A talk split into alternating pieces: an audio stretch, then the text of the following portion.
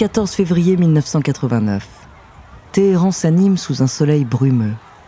Il fait froid et sec. Mais c'est surtout un vent de colère qui souffle sur la capitale iranienne. Dans les rues, les habitants se sont rassemblés par milliers. Les femmes défilent en tchador et en burqa noir. Elles brandissent avec ferveur des portraits de l'ayatollah Khomeini, le chef spirituel suprême qui a fait de l'Iran dix ans plus tôt une république islamique. Les hommes, en camis ou en tenue civile, hurlent leur indignation à visage découvert. Toutes et tous manifestent le poing levé et implorent Allah de leur venir en aide. Sur les grandes banderoles blanches en tête du cortège, on peut lire des slogans meurtriers. Nous sommes prêts à tuer. Au nom du Coran, il doit mourir. Le prophète exige qu'il soit pendu.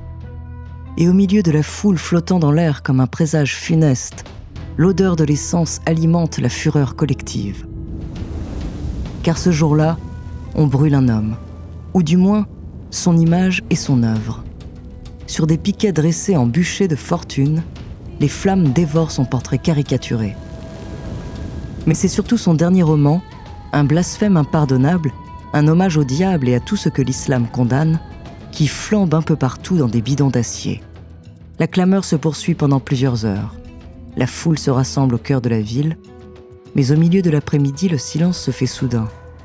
L'ayatollah Khomeini va parler. En direct depuis Radio Téhéran, retransmise sur des haut-parleurs à tous les coins de rue, la voix du chef spirituel s'élève alors dans les airs. Au nom de Dieu Tout-Puissant, je veux informer tous les musulmans que l'auteur du livre intitulé Les versets sataniques, aussi bien que tous ceux impliqués dans sa publication, ont été condamnés à mort. Aujourd'hui, j'appelle tous les musulmans zélés à les exécuter rapidement, où qu'ils se trouvent. Le 14 février 1989, une fatwa internationale est officiellement lancée contre un écrivain. Désormais symbole de la liberté d'expression pour certains, ennemi public numéro un pour d'autres, cet homme va devoir se cacher et vivre sous protection permanente. Il ignore cependant que cette condamnation à mort va le suivre pour le restant de ses jours.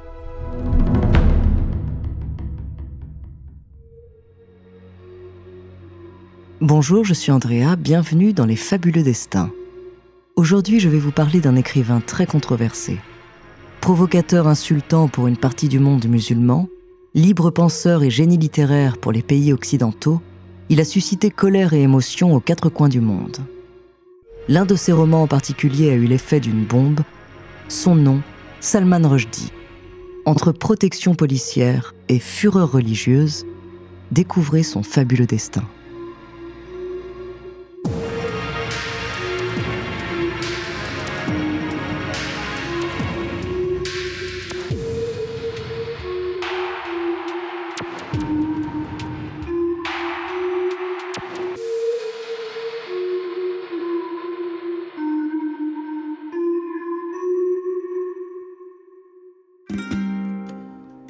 Salman Rushdie naît en 1947 à Bombay, en Inde, dans une famille laïque relativement aisée.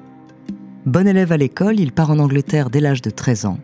Il étudie à la Rugby School, l'un des plus vieux et prestigieux établissements du pays, puis à King's College, rattaché à Cambridge. Très vite, le jeune homme se passionne pour la littérature. L'ourdou est sa langue maternelle, mais l'anglais a un vocabulaire si vaste, une musicalité si riche, qu'il en tombe amoureux. Dickens, Stern, Hemingway, il dévore tous les livres qu'il trouve à la bibliothèque. Et puis le soir, après les cours, il travaille sa plume et son imaginaire. À 28 ans, il est prêt. Une petite maison d'édition publie son premier roman, Grimus, un conte fantastique aux allures de science-fiction. Mais pour le jeune auteur, c'est la douche froide.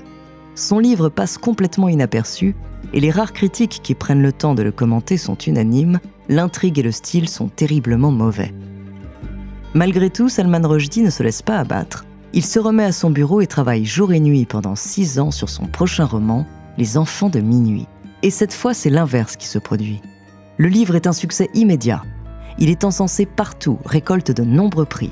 C'est un chef-d'œuvre qui figurera plus tard sur la liste des 100 meilleurs romans écrits en anglais au XXe siècle. Le monde littéraire ne parle que de lui et de son étonnant réalisme magique. En effet, Rushdie se démarque particulièrement par la présence d'éléments surnaturels et merveilleux dans ses romans au cadre pourtant très réaliste. Dans les années 80, il est suivi et admiré par le public britannique, mais sa notoriété est encore loin de dépasser les frontières. Cependant, tout va changer en 1988, lorsqu'il publie son quatrième roman, Les versets sataniques.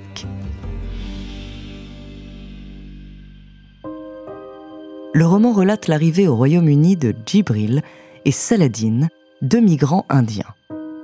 Seul survivant de l'attentat de l'avion qui les conduit à Londres, il se retrouve soupçonné d'infiltration clandestine sur le territoire britannique.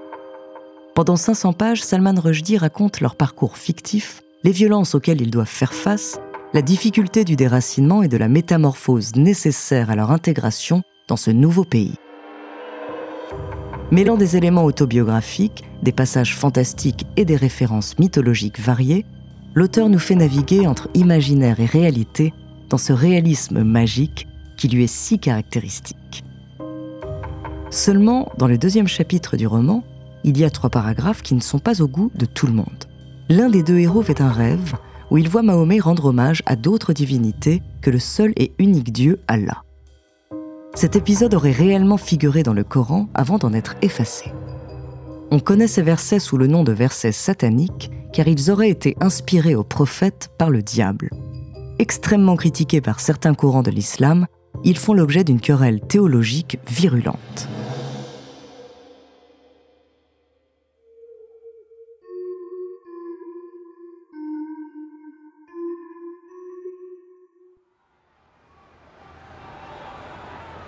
Pour ce passage jugé insultant et provocateur, et pour son titre bien sûr, le roman est immédiatement banni de plus de 20 pays d'Afrique, d'Asie du Sud et du Moyen-Orient. Des manifestations anti-Rushdie sont organisées à travers le monde. Des émeutes éclatent tandis que d'autres tentent de le défendre. Et le 14 février 1989, l'ayatollah Khomeini édicte une fatwa contre l'écrivain, assortie d'une généreuse prime financière pour celui qui réussira à exécuter la sentence. Le jour même, Salman Rushdie est mis sous surveillance policière en Grande-Bretagne et on lui donne une fausse identité. Pendant les six mois qui suivent, il est contraint de déménager 56 fois, vivant en ermite, reclus et anonyme. Les menaces sont si fréquentes que son niveau de protection atteint des paliers extrêmes. On estime qu'après la reine Elisabeth II, il est le Britannique le plus protégé au monde. Les années passent et la fureur contre l'écrivain ne faiblit pas. Elle touche même tout son entourage professionnel. En 1991, son traducteur italien survit à un attentat au couteau. La même année, son traducteur japonais est poignardé à mort. En 1993, son éditeur norvégien survit de justesse à plusieurs coups de feu et 37 personnes sont tuées dans un incendie visant l'hôtel de son traducteur turc. Salman Rushdie a beau formuler des excuses publiques et réaffirmer son respect pour l'islam, il faut attendre dix ans pour que le gouvernement iranien renonce à le faire assassiner. Mais la fatwa n'est pas pour autant levée. C'est un décret sacré que rien ne peut annuler. À partir du début des années 2000, Rushdie déménage aux États-Unis. Il n'a jamais cessé d'écrire, mais les événements l'obligeaient à user d'un faux nom. Il vit désormais à visage découvert et sa protection policière s'est clairement allégée. Toujours célébré par la critique littéraire, il est aussi soutenu partout dans le monde. Les pays laïcs occidentaux ainsi que de nombreuses personnalités et intellectuels voient en lui un symbole de la liberté d'expression, du courage de l'artiste et de la lutte contre la censure. Mais côté iranien, Salman Rushdie est encore et toujours l'homme à abattre. En 2016, la prime sur sa tête s'élève à près de 4 millions de dollars et elle ne cesse d'augmenter. Le 12 août 2022, l'écrivain s'apprête à prononcer un petit discours dans un centre d'éducation de la ville de Chautauqua, aux États-Unis.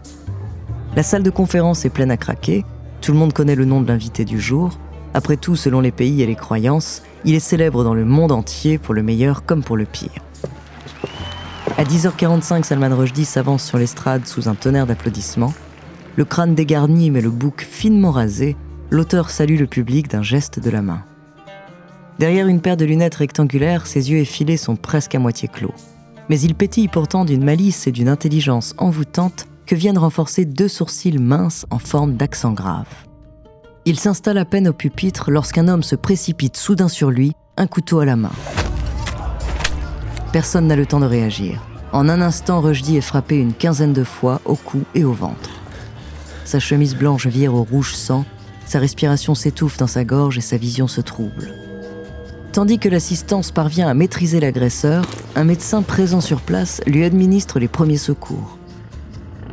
Il est très vite transporté en hélicoptère à l'hôpital le plus proche et placé sous respirateur artificiel. Et après plusieurs mois de soins intensifs, il finit par survivre. La tentative d'assassinat est aussitôt condamnée par la plupart des dirigeants mondiaux, mais le gouvernement iranien, bien que niant toute responsabilité, salue le geste. Aujourd'hui, Salman Rushdie est toujours debout. Il a perdu l'usage d'un œil et d'une main, et il souffre d'un syndrome post-traumatique qui l'empêche d'écrire. Mais son dernier roman, achevé avant l'agression qui a failli lui coûter la vie, vient de sortir. Et il se termine par une phrase qui résonne différemment sous sa plume. Les mots sont les seuls vainqueurs.